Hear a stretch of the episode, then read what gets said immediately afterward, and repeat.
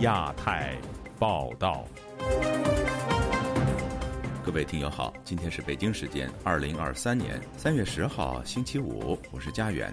这次亚太报道的主要内容包括：国际人权组织自由之家发布年度报告，中国再次名列不自由国家；两会维稳措施升级，北京人权律师王全章遭数十人上门骚扰；中国总理李克强即将到站下车，这十年他都干了什么？南京一大学教师在课堂上的言论遭学生举报辱华，校方证实正进行调查。数十名学者共同发声，支持达赖喇嘛的中间道路。接下来就请听这次节目的详细内容。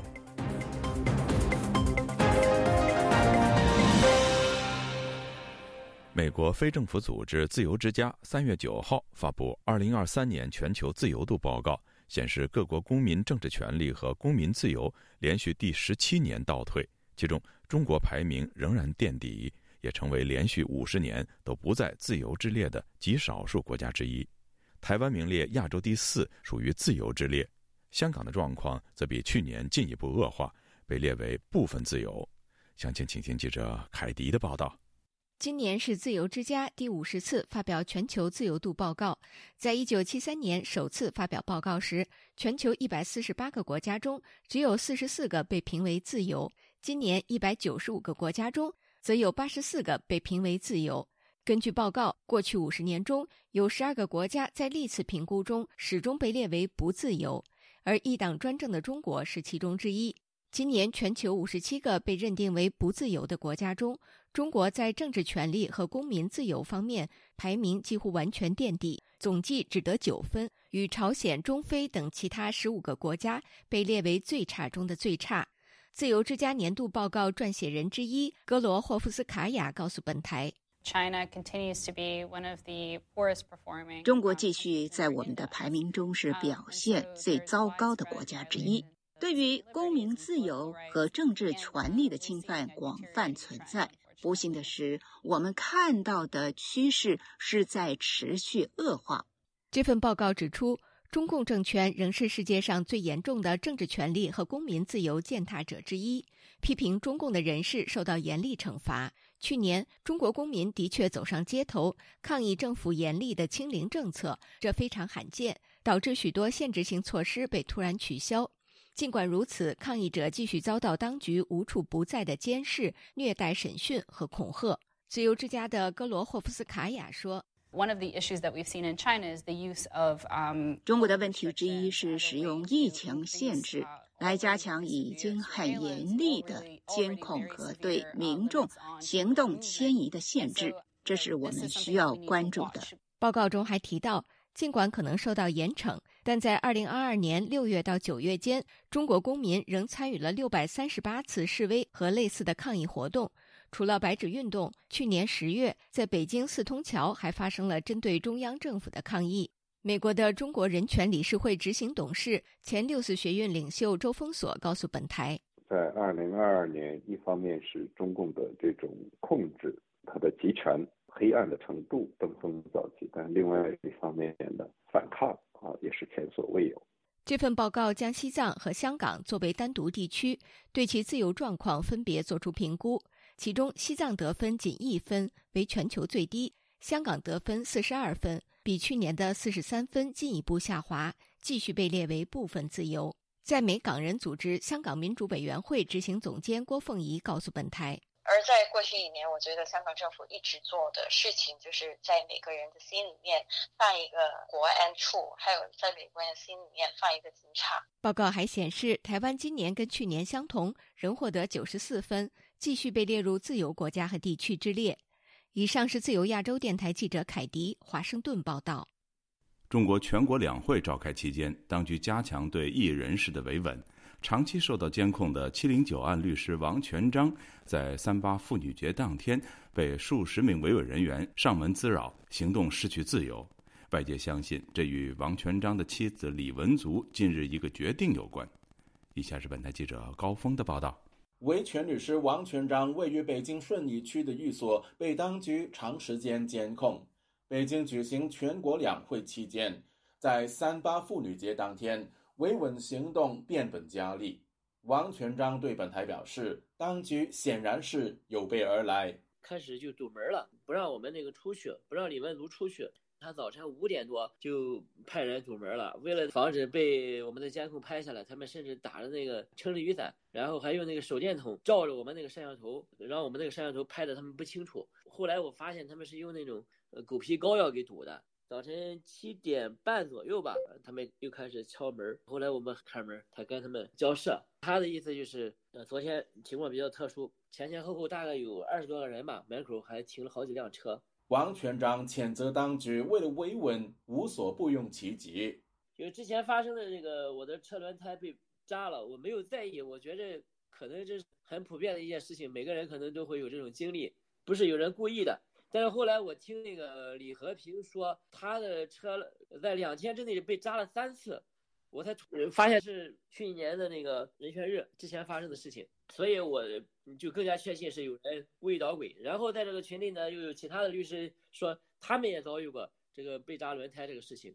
便衣人员满布王全章家门口以及所住小区的大门口，对王全章一家的日常生活造成极大困扰。他批评当局把维稳经费花在错误的对象身上。王全章妻子李文足两个月前申请护照被当局拒绝。同样卷入“七零九”大抓捕的律师李和平的妻子王俏玲相信，王全章一家的遭遇与李文足计划在妇女节当天就申请护照失败提出行政复议有关。我们去北京市政府递交这个行政复议申请书，其实这就是一个非常普通的履行法律呃程序的行政步骤吧。我也不明白为什么他们这次这样的大动干戈，可能是觉得好多人都被出去旅游状况里面，我们递交一个普通的行政复议申请书，都会让他们觉得那个碍眼。我说实话很难理解。王全章在二零一五年的七零九大抓捕当中被捕。其后因颠覆国家政权罪成被判刑。二零二零年年初获释。李文足曾表示，现在虽然一家团聚，但七零九事件的影响犹在，一家无法过上正常人的生活。自由亚洲电台记者高峰香港报道。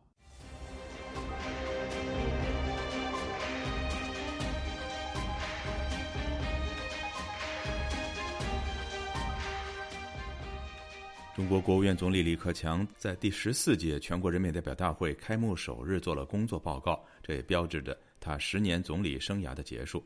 外界有不少观点认为他是中共建政以来最弱势的总理，成就平淡。还有人说，李克强卸任意味着中共统治者内部的团派梯队走入历史。在不同的视野中，李克强到底是怎样的一位总理呢？以下是本台记者王允的报道。李克强出任总理后不久。国际经济界就开始把他掌管中国经济的思路总结为“李克强经济学”。这种说法显示出外界对于这位拥有北大经济学博士学位的中国总理有很强的信心和期待。但十年后的今天，中国经济已经陷入了明显的颓势。从实际表现看，过去十年中国经济下了一个台阶。中国国资委研究中心前宏观战略部部长。北京科技大学经济学教授赵晓对本台分析说：“克强经济学注重推动经济结构升级和转型，加强创新能力和创新生态建设，加大了对新兴产业和战略性新兴产业的支持，促进了传统产业升级和转型。这些措施在一定程度上推动了中国经济的增长。但赵晓认为，克强经济学也面临着一些严峻的挑战和失败。”以下为同事配音。例如，经济结构完善以及创新驱动不如人意，经济增长依然靠货币、贷款、投资驱动，消费不足，创新不足，整体债务经济风险不是越来越低，而是越来越高，地方财政风险已经充分暴露。资深财经评论人士、前凤凰网十大最有影响力名博之一的蔡胜坤，则似乎完全不认同克强经济学。大家谈论的所谓的李克强的经济学呢，我觉得呢，那是那是一种呃这个臆想，或者是呢一种呃给他戴高帽的呃这样的一种情况。他认为，从这十年来看，李克强虽然有经济学的修养，但他的经济学认知没有在其执政过程中发挥很重要的作用。要评价李克强这十年在经济上的成就和责任，似乎很难与主导中国最高决策的习近平分开。但赵晓认为，在这十年中，李克强掌管中国经济仍有自己的空间。他对于中国经济的发展有着自己的想法和见解。他经常释放出关于中国经济的真实信息。他尽力推动了一系列改革措施，包括减政放权、减税降费、优化营商环境等。这些措施对于中国经济的发展有其积极的影响。李克强在经济上作为有限，问题似乎要归结到他缺少实际权力。实际上，不仅是经济，在诸如外交、国防以及安全执法等本应由总理来统辖的领域，李克强作为总理的权限都受到最高领导人习近平的辖制。把他的权抓过来，随时抓过来，抓完用完之后，搞错搞砸了再扔回给你。中国民主党全国委员会主席王军涛分析说：“习礼体制的这种特征，在实施清零政策期间尤其明显。去花很多钱去搞什么核酸检测，那你把这个钱算，国务院就几乎没有什么余地。李克强就拼命还要去减负啊，去保证企业、保证就业，还要有什么六保嘛？六保六稳。”三月十号，全国人大将选举出新一届中国中央政府的主要领导人选。如果不出意外，原上海市委书记李强将接替李克强的位置，担任新一任的国务院总理。赵晓认为，李克强很难算得上是一位重要的总理。李克强没有能够发挥出政治与经济的重要角色，从这个角度上讲，在历史上难称重要总理。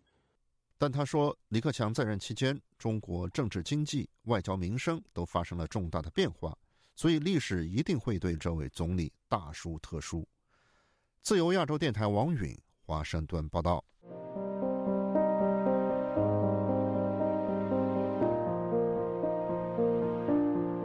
南京一所高校教师在课堂上向学生发表个人意见时说：“中国都是靠欧美赏饭吃，如果美国制裁，一大半中国人就等着饿死。”等言论遭到学生举报后被停职调查。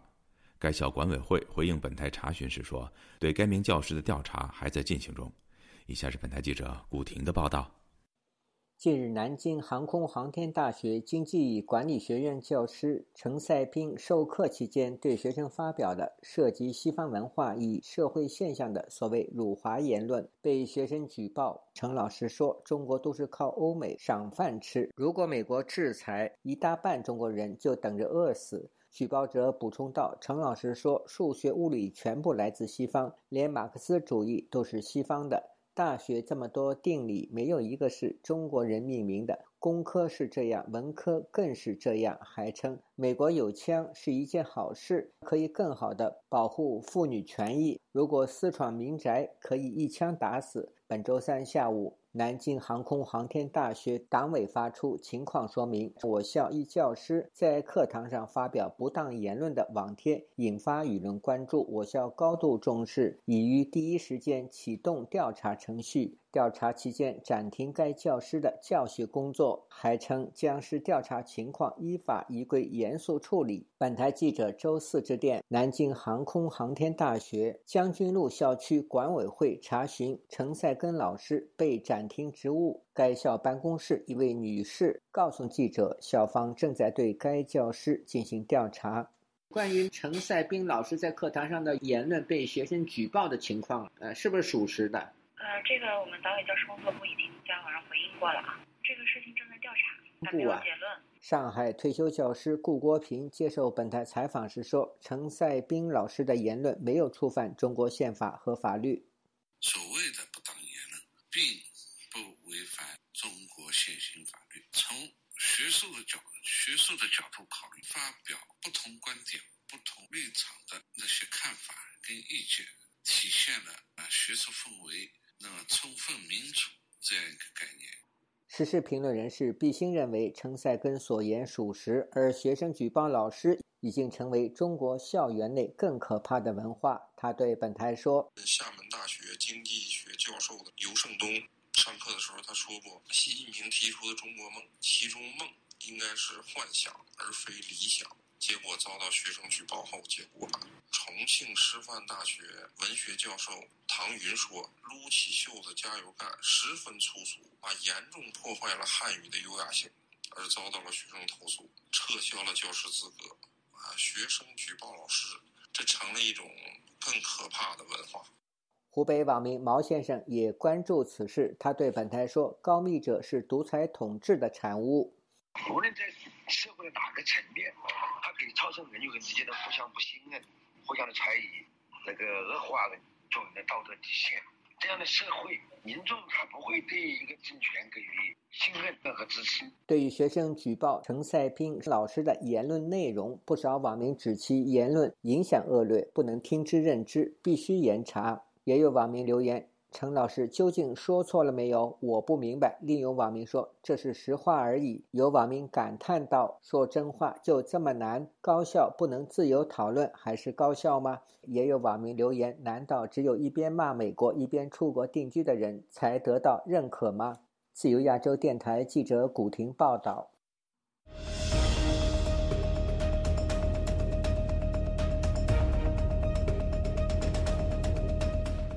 港区人大代表提出，香港政府用公帑购买大湾区城市闲置商品房作为香港公屋，引来中国网民的大力点赞，认为能够帮助中国的房地产回稳。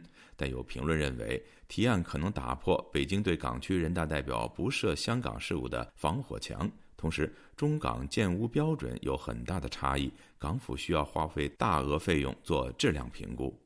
请听记者陈子飞的报道。中国央媒人民网周四专访港区人大代表吴秋北，报道他对粤港澳大湾区的规划和发展，特别是填海项目的意见。大湾区建设依托于湾区海域的保护和合理规划。将大湾区建设成宜居、宜业、宜游的世界一流美丽湾区，但有关报道关注度没有他建议中央允许港府动用公帑购买大湾区城市闲置的商品房作为公共房屋的高。吴秋北表示，香港土地小，建筑费高，以港府提倡的简约公屋为例子，建一个单位的成本已经超过八十六万港元。如果用同等的价格，已能在大湾区城市租用三房的单位。购买大湾区的闲置商品房作为香港的公屋，解决基层市民住房困难，同时也能推动香港融入大湾区。中国网民用“重磅消息”形容吴秋北的建议。有网民表示，如果港府能购买闲置的商品房，能挽救正在水深火热的中国房地产，要为他点赞。只是评论员刘瑞孝表示，港区人大代表至今都不能在香港设立办事处的规定，与北京不想港区人大太过干涉。香港内部事务有关，以保护两制。这次吴秋北的建议涉及港府财政运用，是改变了相关的限制。提议特区政府在大湾区买房子，哪一个行政的力量来影响特区政府？这个在两制的角度来看，效果以及包装都适得其反。翻查资料，吴秋北早在去年特首李家超发表施政报告之前，也提出过相同的建议。这次以人大代表提案，是否受中央指点向港府施压？刘瑞孝相信是有其他的目的。大家可以看到，北京对香港政府这个管事直接下指示，只有香港政府想办法落实，没有抗拒不听话。的可能，所以通过其他的渠道对特区政府施压，这个可能性就不大了。所以反过来呢，是不是有一些建制派的人大或者是政协，他自己觉得这个符合北京的需要，通过怎样的渠道来增加自己政治本钱，这个可能反过来比以前增加了。担任房委会成员多年的李永达对本台表示，港府内部多年前曾研究在中国购房做公务的可行性，但涉及太多的技术问题，认为吴秋北把问题看得太过简化。吴秋北嘅计法咧就系过分简单，表面嗰个价。吴秋北的计算方法是过分简单，不只看表面的价格和租金费用。中国的建屋标准与香港不同。你没有办法要求他们按照香港的标准做事。如果要采纳吴秋北的建议，不能马上买合租用单位。我肯定港府要自行找一批工程师和测量师，花很长的时间和金钱做质量评估。这些中国制度上不完善的问题，港府很难处理。他表示，在法律上严格规定港府如何使用公帑，使建议更难落实。就亚洲电台记者陈子飞报道。数十名学者近日在一场国际论坛上共同发声，支持西藏精神领袖达赖喇嘛的中间道路，并呼吁各国政府就此做出行动。以下是本台记者夏小华发自台北的报道。网络平台欧洲之声和西藏之夜等单位八号举办支持中间道路、藏汉和睦友好三一零西藏自由抗暴纪念日国际网络会议，汇聚了约三十名的学者、藏人和公民运动者接连发声。多人提到了三一零前夕西藏情势加剧。藏人行政中央宣传部西藏之夜主编蒋扬次人就提出，当即呢，呃，严密监视这个藏人的一举一动，随意检查藏人的手机，啊，试图找出他们所谓的敏感内容。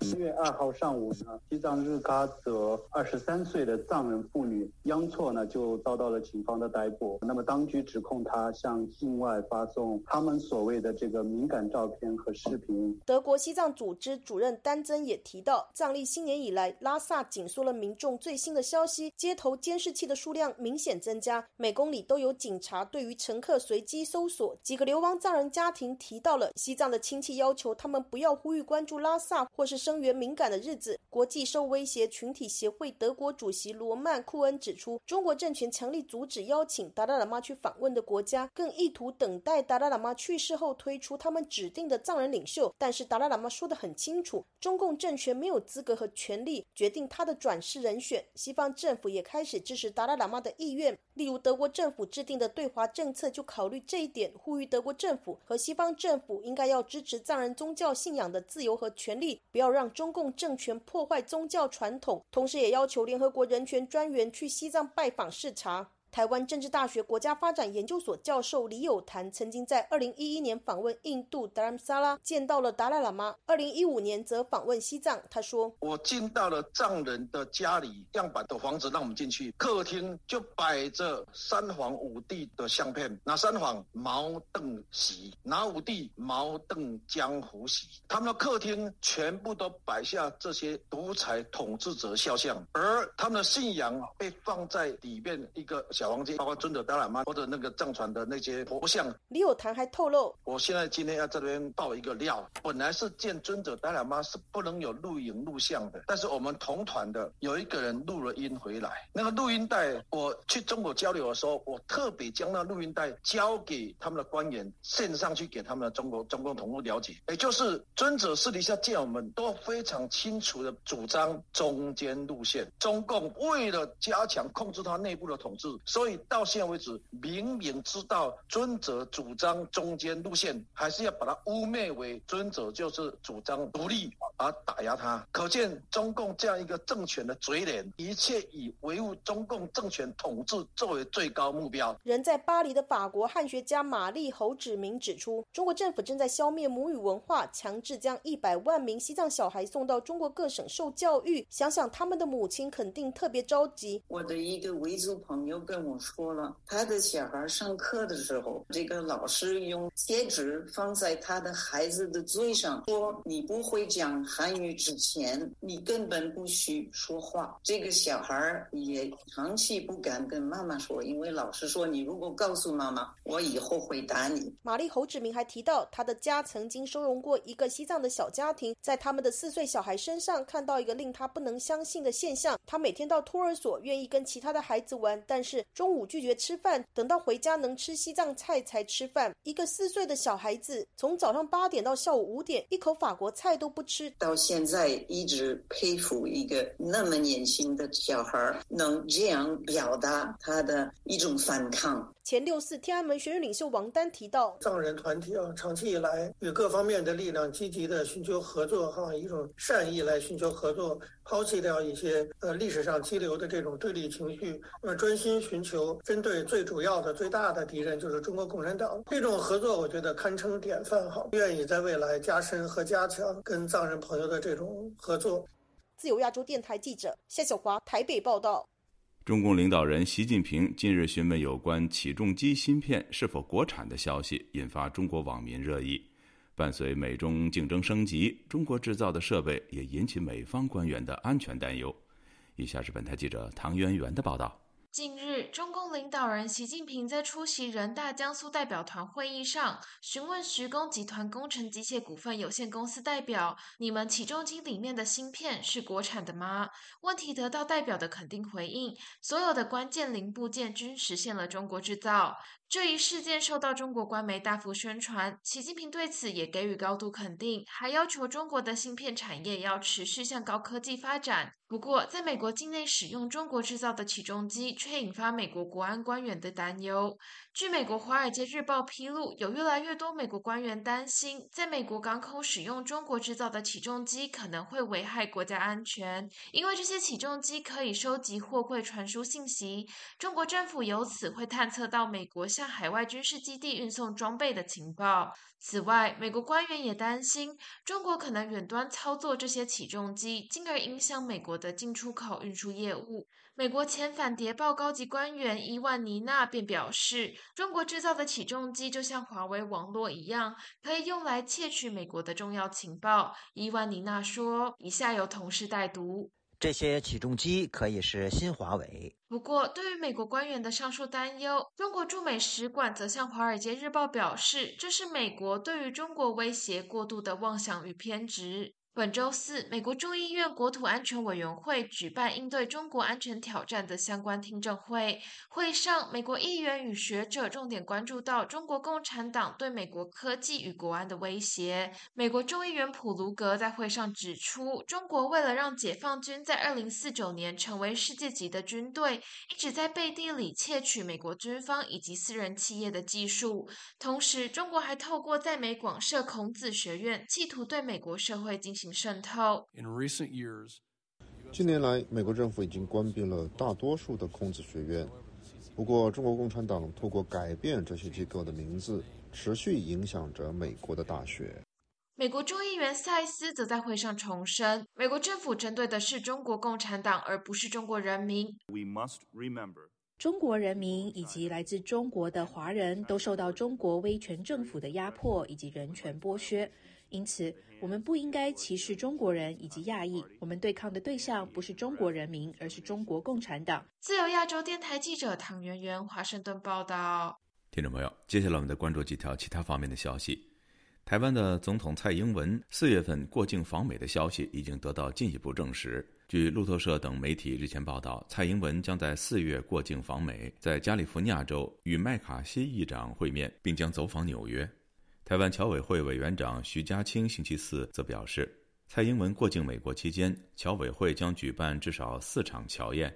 徐家清也表示，在美国哪个区域举办乔宴，目前还没有完全确定，因为还有中美洲的行程。美东地区确定在纽约，美西可能在洛杉矶，但洛杉矶区域比较大，尚未确定地点。据香港媒体报道。天主教香港教区主教周守仁应天主教北京教区主教李山的邀请，将于四月十七号前往北京教区访问，为期五天。这是时隔近四十年后，香港教区主教再次访问北京。美国联邦调查局局长克里斯托弗雷星期三在美国参议院听证会上表示，中国政府可能会利用 TikTok，也就是抖音，来控制数百万美国用户数据。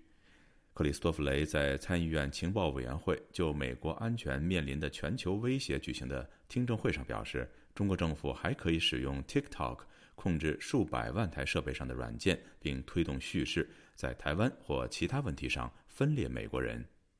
据路透社报道，中国研究俄乌战争的一批军事研究人员最近发表多篇文章，建议中国应该具备击落近地轨道的星链卫星的能力。